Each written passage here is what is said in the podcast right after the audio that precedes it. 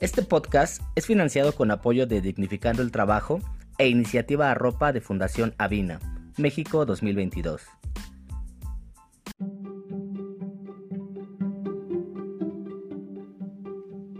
Saludos camaradas, andamos aquí haciendo un nuevo podcast. Soy su amigo Juan Razo, socionauta, sociólogo y malabarista. Nos encontramos un poco roncos dado los cambios de temperatura, pero bueno, muy contentos en esta ocasión nos encontramos realizando una producción periodística financiada por la beca de formación Miradas Convergentes, otorgada por la ONG Dignificando el Trabajo. El tema a tratar y que da título a este podcast es Malabares, empoderamiento y diversión para unos, un yugo para otros.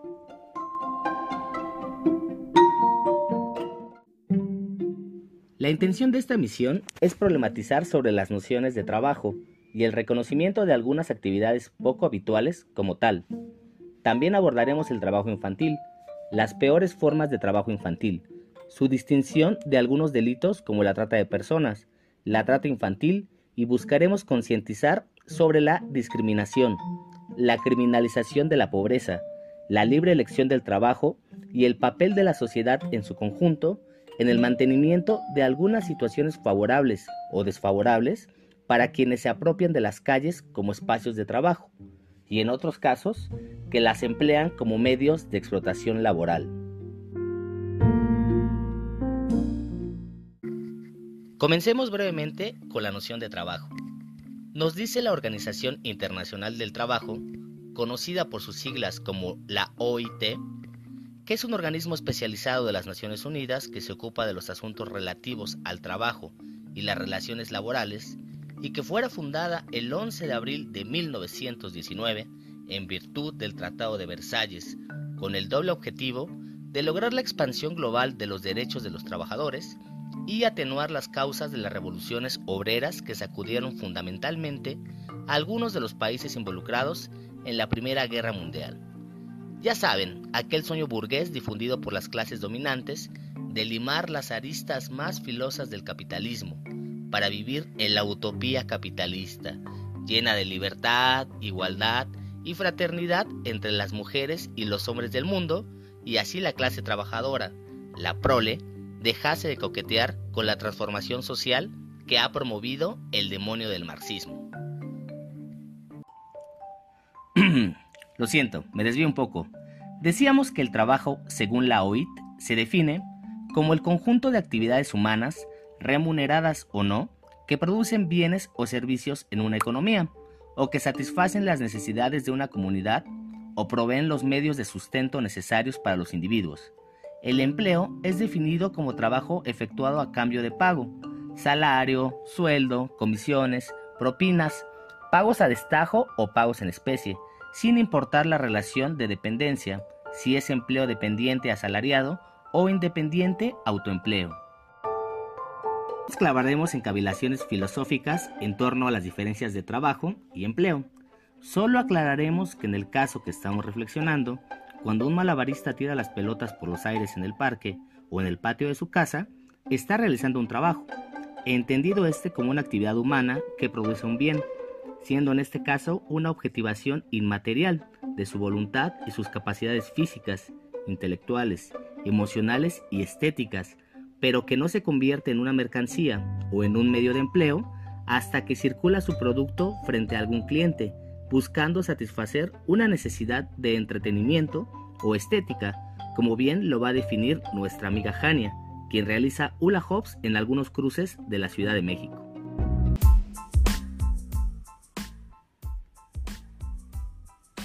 Hola, ¿qué tal? Mi nombre es Jania y hago hula hoop. Me preguntan si hacer malabares en un semáforo lo puedo considerar como un trabajo. La verdad es que mucho tiempo me cuestioné eso. Pero llegué a la conclusión de que sí. Tal vez no sea un trabajo formal, porque no hay prestaciones, no hay seguro, es riesgoso. Pero pues sí lo puedo considerar un trabajo. La verdad es que no es tan fácil como llegar a los carros, estirar la mano y pedir dinero.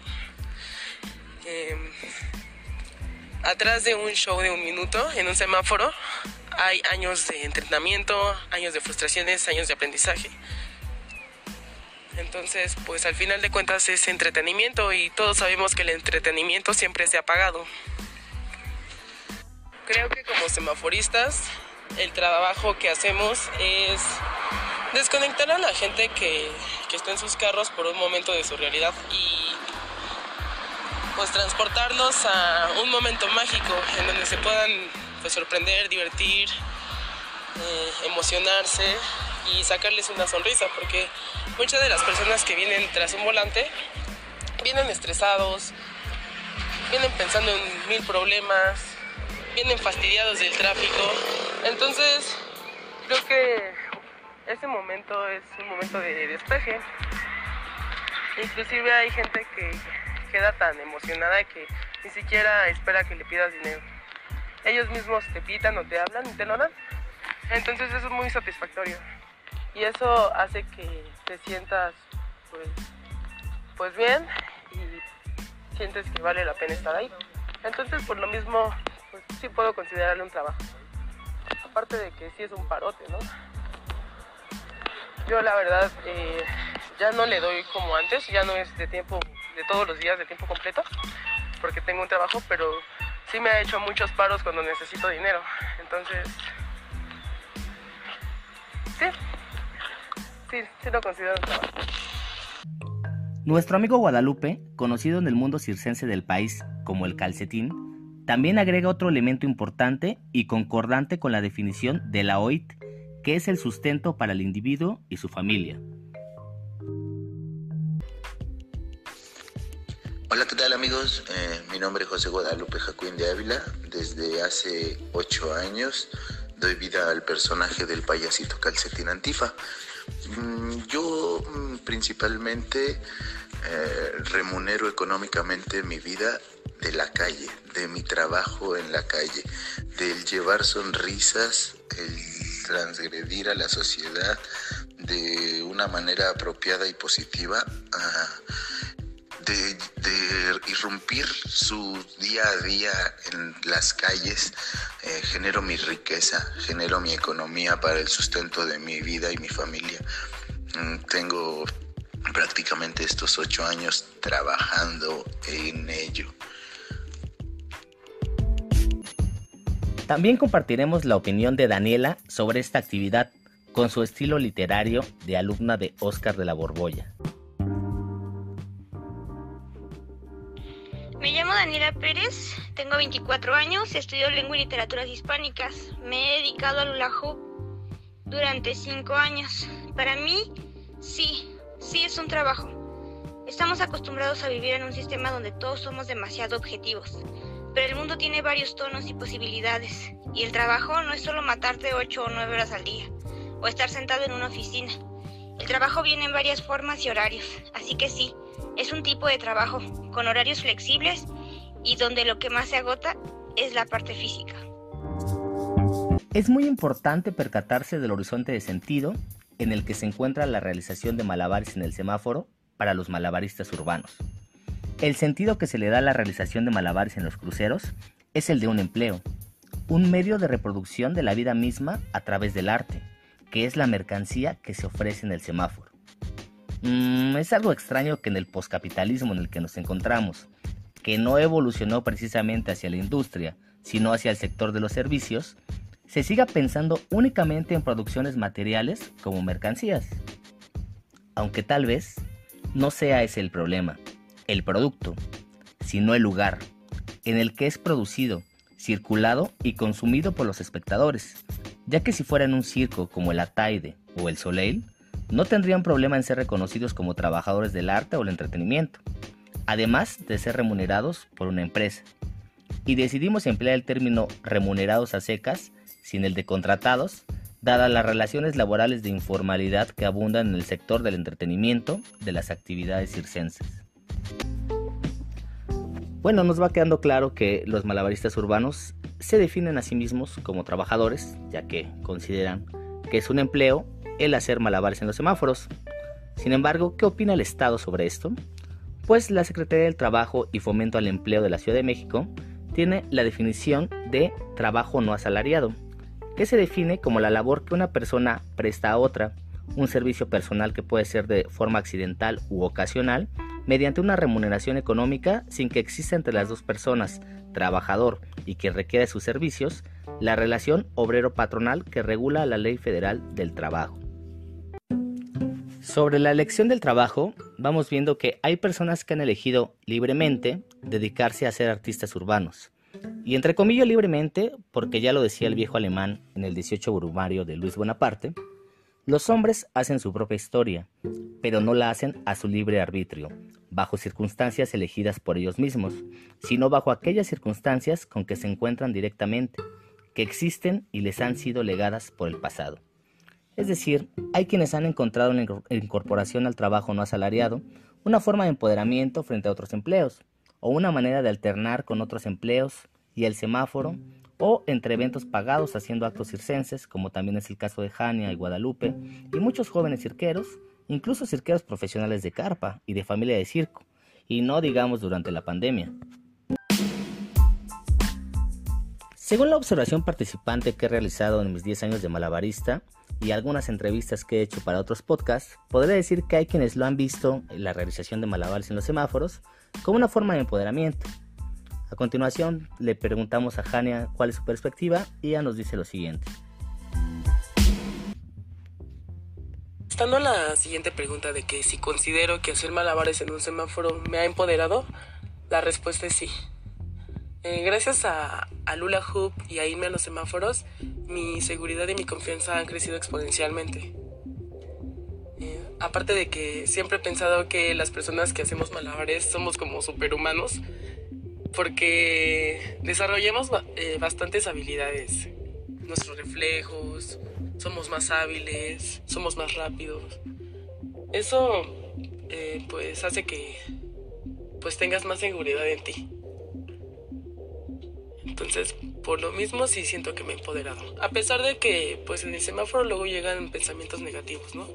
Porque muchas personas pues no comparten las mismas ideas. Muchos piensan que porque estás en el semáforo no estudiaste, eres un huevón y limosneas. La verdad es que son de las cosas que tienes que tienes que enfrentar estando ahí.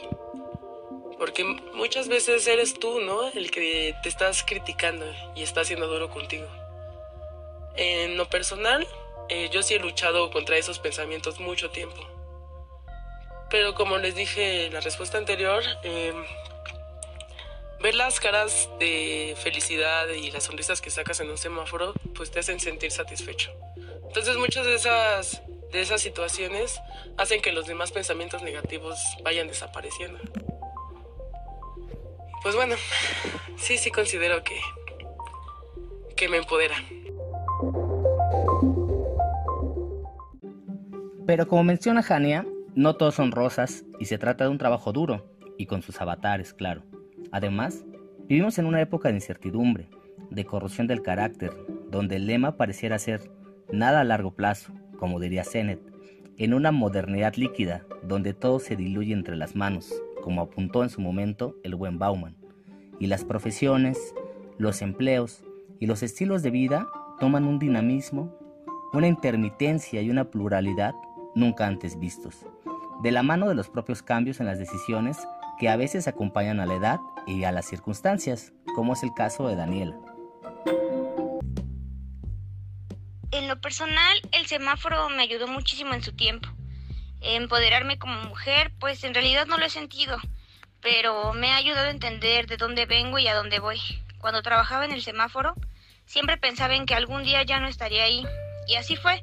Pero ahora siempre que voy a un trabajo recuerdo que algún día estuve ahí bajo el sol, cansada, y eso me ayuda a jamás juzgar a alguien, porque ahí es donde yo empecé, y siempre le cuento a la gente que trabajé en un semáforo, y se sorprenden, pero siempre he dicho, si no fuera por el semáforo, jamás hubiera conocido a quien me, llevó a mi primer evento de circo o a mi primera función. Así que sin el semáforo no sería quien soy ahora. Hasta aquí algunas perspectivas del trabajo del malabarista en los semáforos, que se hace por libre elección, dentro de las posibilidades que el mercado de trabajo y otros elementos estructurales permiten a los sujetos para ejercer su medio de vida libremente, otra vez entre comillas libremente vemos que hay quienes alternan el semáforo con otros empleos, con shows pagados o que lo ven como una actividad transitoria, mientras que para otros también es un estilo de vida, ya que se dedican a viajar por el país haciendo espectáculos en los semáforos y no desean atarse a un empleo estable. Lo importante es que mientras no existan mejores condiciones de trabajo, se dignifique a quienes eligen ser trabajadores no asalariados y se les reconozca como tales, lejos de la mendicidad. También al reconocerlos el Estado como trabajadores, se vuelven acreedores de derechos sociales, como es la incorporación al IMSS, que está disponible para esta modalidad de trabajo, o el apoyo que recibieron algunos durante la pandemia, al no poder realizar su trabajo en la vía pública. Si bien estas formas de empleo son precarias y el reconocimiento de los derechos y los, los, apoyos recibidos son ínfimos, podríamos decir que son pequeñas conquistas en la lucha de un minúsculo sector de la población que, o ha decidido libremente sus condiciones de vida y trabajo, o que se ha visto arrastrado por la tradición y la falta de otras oportunidades.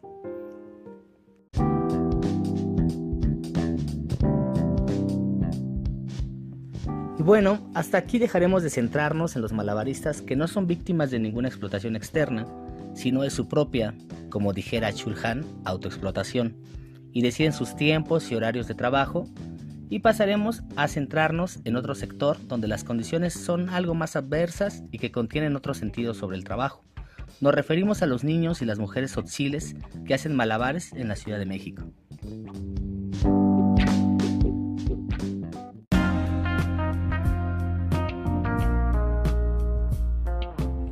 Bienvenidos a la segunda parte del podcast Malabares, empoderamiento y diversión para unos, un yugo para otros, en la que hablaremos de la comunidad Tzotzil y el trabajo infantil.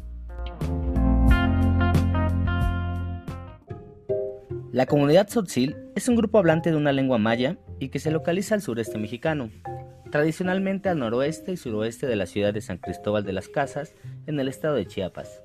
No obstante, han tenido que emigrar constantemente por la falta de oportunidades en su lugar de origen a distintos lugares del país, entre ellos a la Ciudad de México. Seguramente les has visto.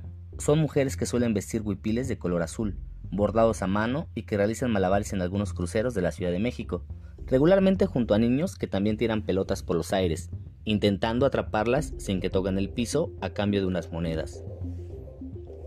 Son personas que han tenido que reajustar su modo de vida al de las ciudades, teniendo que cambiar su principal actividad económica en Chiapas, que suele ser el cultivo de maíz, frijol, trigo, papa, hortalizas, en algunos casos café y caña de azúcar, por una adaptación a la selva de asfalto, donde han observado que algunas personas se ganan la vida realizando malabares en las calles y han optado estas comunidades por aprenderlos, principalmente las mujeres y niños, mientras que los hombres suelen limpiar vidrios o en el mejor de los casos, según conversaciones que he tenido con ellos, esperan una oportunidad para insertarse en trabajos relacionados con la construcción.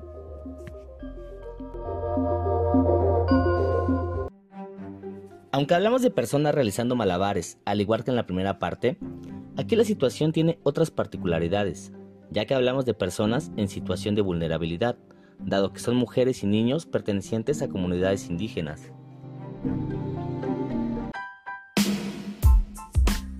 A continuación, haremos algunas aclaraciones sobre el trabajo infantil.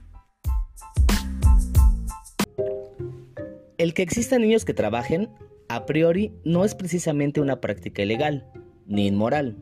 Es importante aclarar que no todo el trabajo realizado por niños es explotación infantil y no toda la, explotación infantil es trata. Existe una modalidad llamada trabajos ligeros y o formativos, que son todas aquellas actividades que pueden realizar las niñas y los niños como una forma de apoyo a la economía familiar o para obtener dinero de bolsillo, que no interfieren con su escolarización y que son positivos para su desarrollo social en la vida adulta. Se contemplan actividades en los sectores formal e informal, con pago remunerado o en especie, dentro o fuera de la esfera familiar, así como las labores domésticas fuera del hogar familiar y con un empleador, sean estas remuneradas o no. A continuación, definiremos la categoría de trabajo infantil, la cual ya es parte de la ilegalidad. Esta categoría hace referencia a las actividades económicas que resultan perjudiciales para el desarrollo integral de los infantes. De forma general, el trabajo infantil se entiende como todo trabajo que priva a los niños de su infancia, su potencial y dignidad y que es perjudicial para su desarrollo físico y psicológico. En el caso de los niños que realizan malabares en la Ciudad de México, particularmente para este podcast, los niños otziles, están lejos de una práctica de diversión y claramente se encuentran en una situación de trabajo infantil en condiciones de alto riesgo, como nos va a describir Lucía.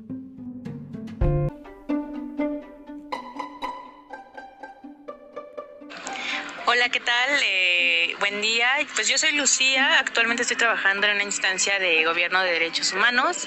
Recorro algunas colonias de las de, la, de diferentes alcaldías de la Ciudad de México, tocando puerta por puerta para conocer cuáles son las necesidades o las problemáticas de las familias y eh, lo que hay en la comunidad. Ok, este, hace algún tiempo trabajaste en el DIF y tienes un poquito de, o tuviste contacto con niños este, que hacían malabares en el semáforo, ¿verdad? Sí, sí, sí. Eh, en esa temporada que estuve trabajando tuve, tuve el contacto justo con, un caso de eh, un niño que, estaba trabajando en, un crucero y este y pues que posteriormente eh, fue parte de de esta situación de, del DIF, de una casa de asistencia social y todas estas cuestiones.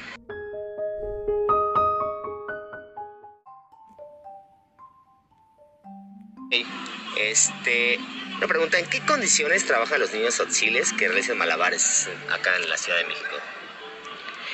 De manera generalizada no podría responder esa pregunta en cambio, el caso particular que, tomamos, pues eh, digamos que sí son condiciones precarias y, de inseguridad.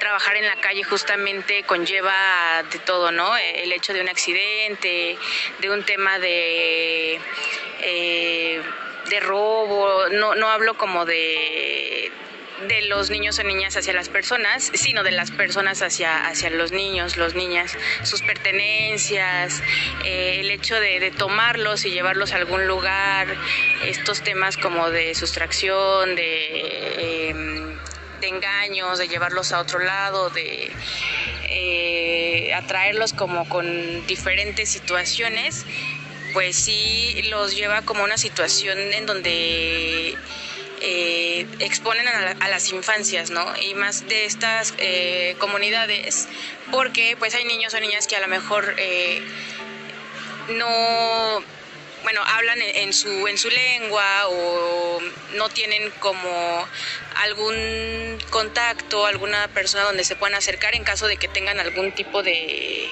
peligro o, o situación. Ok.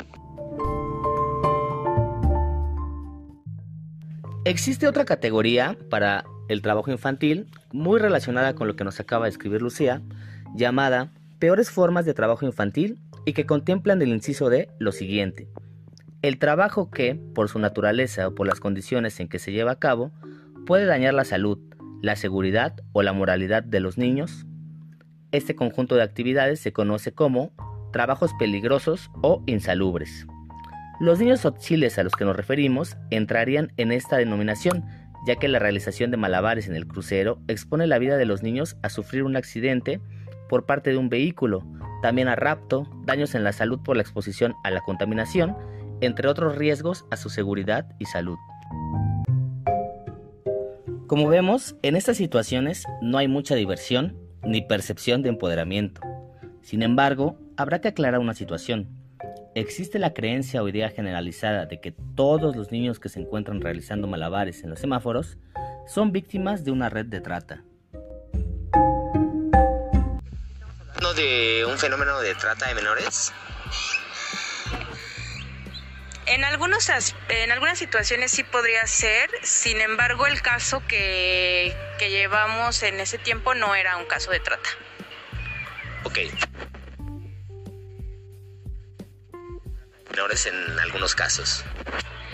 Em, por el tema en el que se está dando esto del trabajo infantil, por ejemplo, lo, que luego hemos escuchado a lo mejor en las noticias de que, se rentan niños para eh, que, consuman alguna sustancia y que puedan eh, pedir dinero, que en este caso la mendicidad es, es un tema de trata, o sea, no, no estoy hablando como de, del hecho de tomar a los niños, sino el hecho de, de tener a los niños bajo algún tipo de sustancias, bajo alguna sustancia psicoactiva, y que a través de, de esta situación ellos pidan dinero, ¿no?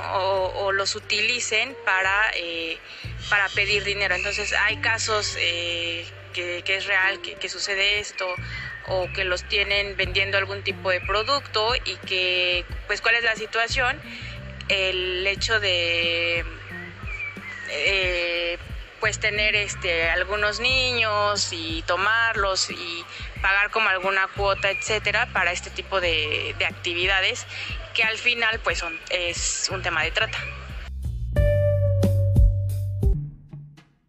Es muy delicada la situación de los niños que son víctimas de estos agravios a su infancia, ya sea explotación infantil o trata infantil con fines de explotación o mendicidad. Sin embargo, habría que matizar algunas características para no incurrir en un mayor recrudecimiento de la situación en la que se encuentran. Desde luego que no pretendemos hacer una apología de la explotación infantil, ni siquiera por parte de sus padres, pero es importante precisar en qué contexto está ocurriendo el trabajo o la explotación infantil, ya que al ser privados los niños de la compañía de sus padres, podría empeorarse su situación al ser trasladados a una estancia u orfanato. A continuación, Lili nos platica su experiencia con un niño que hace malabares en el semáforo del eje central.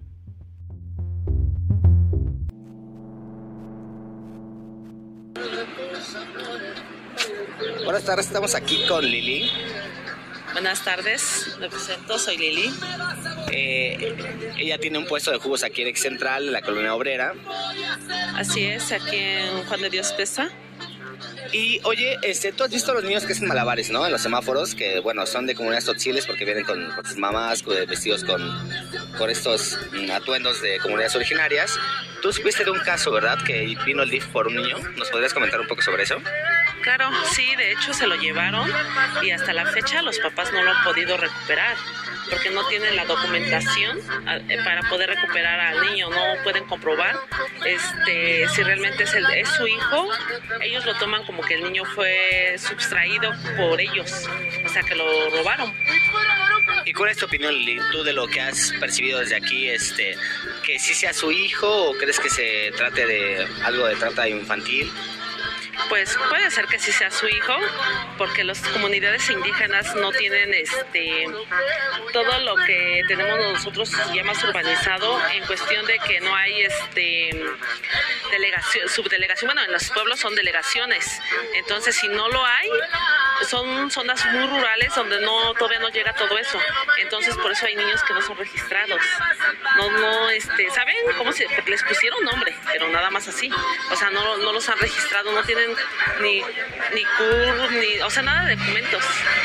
Entonces, pues sin documentos tú no puedes recuperar a, un niño porque siempre te van a decir que pues, no es tuyo, por obvias razones.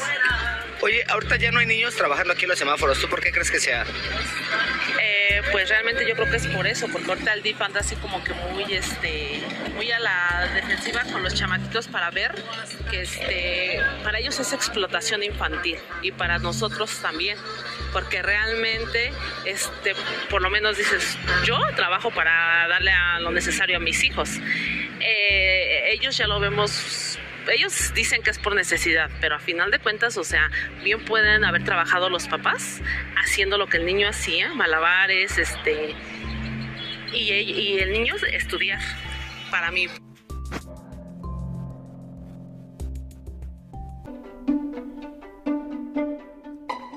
Como bien mencionó Lili, en muchos casos los padres de los niños no cuentan con forma de comprobar que son sus hijos, ya que no acostumbran en todos los casos registrar a los niños. Fue muy sonado en el 2020 el caso del robo de un niño de la comunidad Tzotzil llamado Dylan, quien afortunadamente fuera recuperado 45 días después de su rapto. Sin embargo, el caso al volverse mediático, ya que la madre acudiera a Palacio Nacional buscando apoyo de la presidencia, puso en marcha un montaje probablemente por parte de las autoridades del estado de Chiapas, donde según se desarticuló una red de trata de menores con 23 niños que estaban en posesión de una familia sotzil, que resultaron ser padres y abuelos de los niños, pero únicamente contaban con algunas actas de sus nietos. Esta familia, sin grandes pruebas y ante la incredulidad de todos, fue puesta en prisión, junto al abuelo que presuntamente fue asesinado en la cárcel tras ser torturado. Al día de hoy, nadie cree que se tratara de una red de trata.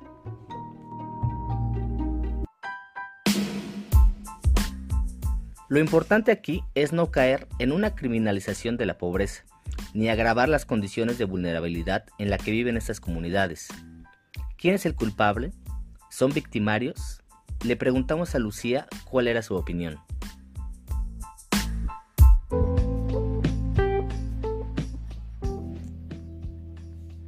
Eh, bueno, no víctimas, obviamente, no, pero victimarias, digamos.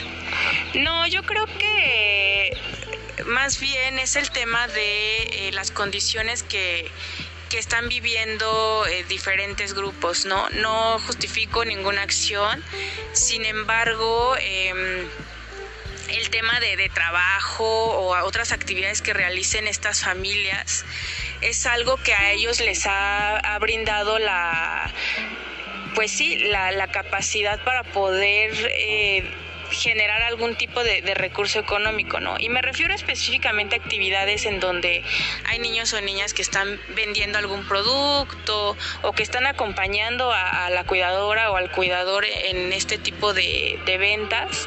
Ahí yo, yo podría comentar eso, o sea, no, no, em, si bien se trata de, un tema de, trabajo en niños o niñas, eh, el punto es que aquí forman parte de esta generación de, recursos, ¿no? Que con el tiempo pueden continuar con esta actividad ya de manera, bueno, ya cuando son personas jóvenes, adultas, pero pues en ese momento son, son niños o niñas y este y pues nada, o sea, no, no no tanto señalar a la mamá o al papá de estar eh, con este tema de trata hacia el niño o la niña y, y no, porque todo, es todo un contexto cultural justamente, o sea, ellos, eh, el tema de, del trabajo, de la producción, pues es esa, ellos lo producen, lo que estén realizando y, van a ciertos espacios donde consideran que pueden generar mayor eh, recursos, entonces pues está como toda esta parte. ¿Es explotación infantil? Legalmente sí, eh, claro que, que, podría tomarse como en, este término o, trabajo infantil.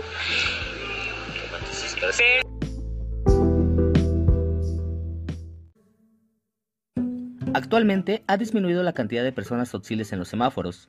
Atribuimos esto a tres situaciones. Uno, que durante la pandemia hubo una mayor presencia en la ciudad, dada la aún mayor falta de empleos en sus comunidades de origen.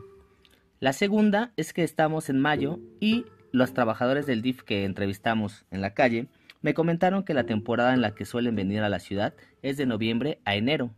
Y tres, lo que apuntó Lili, la presencia del DIF en las calles atendiendo esta situación.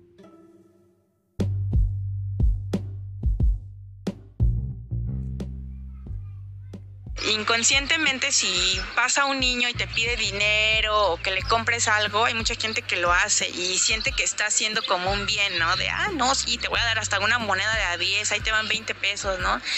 Y, y no, lo que estamos generando es que esto se siga replicando, que esto no se vea como un problema, lo estamos normalizando, lo vemos como un acto bueno, generoso y la realidad es que no, o sea, estamos haciendo todo lo contrario y justo estamos generando que esto siga sucediendo, ¿no? Y, ahorita no sé, ahorita es, estamos dando dinero, mañana no sé qué otros actos que consideremos generosos eh, pudiéramos estar ofreciendo a estos niños o niñas, pero justamente se tiene que, que saber que pues este dinero, por ejemplo, yo no sé a dónde va, obviamente no es para los niños, no es para las niñas. Muchas veces a lo mejor ni han comido y los vemos en las condiciones en las que están vestidos, los zapatos que tienen. Eh, en sus uñas, todo eso tenemos que observarlo también, o sea, entonces claro que estamos generando que esto siga replicándose y que se siga generando y somos, obviamente somos parte del problema, pero eh, pues primero tenemos que empezar como a, difundir esta información de pues que a lo mejor se trata de un caso de, trata de personas, que estamos contribuyendo en él, qué podemos hacer eh, como para evitar eh, ser parte del problema, qué mecanismos existen para, para denunciar este tipo de casos, etcétera.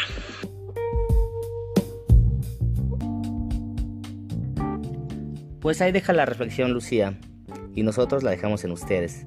Pero también sabemos que es una situación complicada, ¿no? Es como estar entre la espada y la pared, porque también queremos reflexionar en no criminalizar precisamente a la juventud ni a la pobreza por las maneras en las que eligen ganarse la vida y hacer notar que hay circunstancias individuales, pero también un contexto que facilita o dificulta la inserción en mejores oportunidades de trabajo, y habrá que ubicar de mejor manera a los responsables en cada caso, y el papel del Estado, de la iniciativa privada y la sociedad civil en la reproducción de estas maneras de elaborar y cómo lo haremos para avanzar hacia una solución satisfactoria para todos. Bueno, pues hasta aquí los deja su amigo Juan Razo. Nos escuchamos pronto. Socionauta, hasta luego.